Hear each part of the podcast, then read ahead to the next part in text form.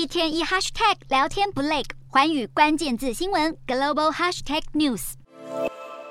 马来西亚核时大选也引发外界关注。首相伊斯迈沙比利曾在十七号暗示即将大选。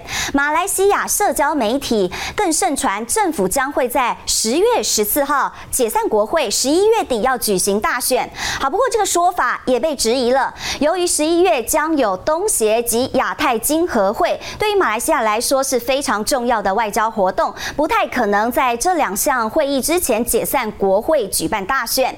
另外，十一月是马来西亚的雨季，如果在这个时候举行，极有可能减少人们出门投票的意愿。虽然目前对于十一月是否大选还是众说纷纭，不过马来西亚各党派现在也已经开始为可能到来的选战积极的做准备。